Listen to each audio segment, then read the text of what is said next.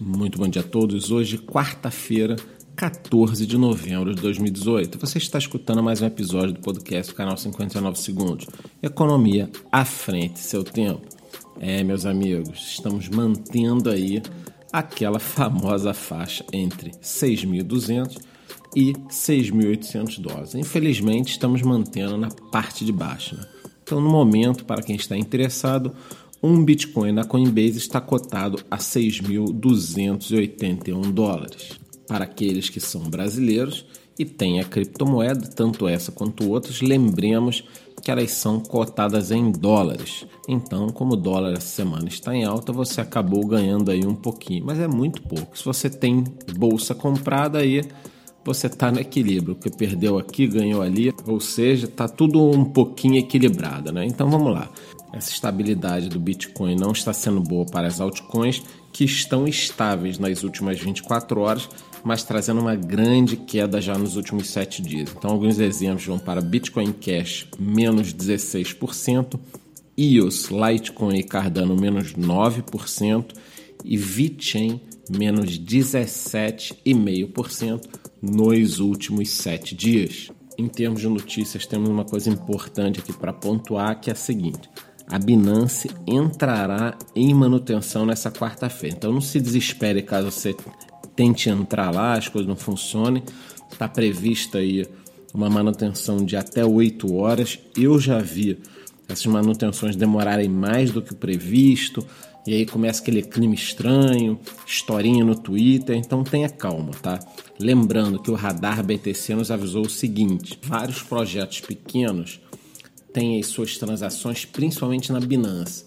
Então tome cuidado, que com a Binance fora do ar, nós podemos ter pumps and dumps em outras exchanges desse projeto. Então, se você não quer apanhar, fique longe dessas movimentações durante essa manutenção da Binance e acompanhe nosso grupo do Telegram, porque com certeza o pessoal estará postando lá quando a Binance voltar ao ar. Uma notícia interessante aqui que eu estava olhando é a seguinte: a Amex acabou de registrar mais uma patente, não é a primeira, tá? Baseada na tecnologia blockchain, dessa vez para captura e transmissão de imagens de recibos, tá? Nesse caso aqui, foi a Amex ligada à área de viagens. E por que eu acho isso aqui interessante? Porque é óbvio que a gente tem que ficar ligado nessas questões de empresas que estão investindo na tecnologia blockchain. Quanto mais isso for disseminado, eu falei essa semana aqui, semana passada, da área de logística, agora estou falando da Amex, eles estão entrando muito forte nessa área de reconhecimento ótico de caracteres, transmissão de dados.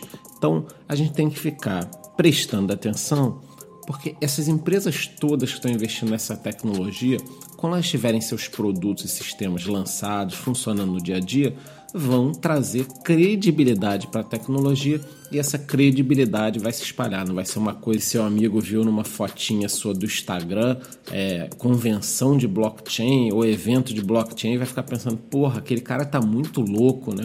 Então, assim, não vai ser uma coisa tão esquisita assim. Lembrando que a minha opinião é que 2017 nós tivemos um boom de preço não acompanhado pela tecnologia. Esse ano nós estamos vendo um boom de tecnologia que está totalmente defasado em relação aos preços. E já que estamos falando de preço aí, saiu uma matéria aqui com algumas opiniões. Então vamos lá, para quem está esperando o rally, acha que pode acontecer ou que não vai acontecer, é o seguinte: alguns ainda acreditam numa alta um pouquinho mais puxada, né? No caso, Mike Novogratz, nós já falamos aqui dele, Brian Kelly também. Então, para essas pessoas, nós já passamos do fundo, tá? Então, o fundo foi lá atrás, foi em junho, nós chegamos ali na faixa dos 5.800 dólares. De lá para cá, o preço subiu um pouquinho e nos últimos três meses vem nesse chove no mole aí que eu faço brincadeira todo dia, tá? Então, esse aqui acredito que vai subir. O CEO da Binance, também conhecido como CZ, deu uma entrevista para a CNBC, tá? Em que ele disse o seguinte: é claro que nós tivemos uma queda de janeiro para cá, tá?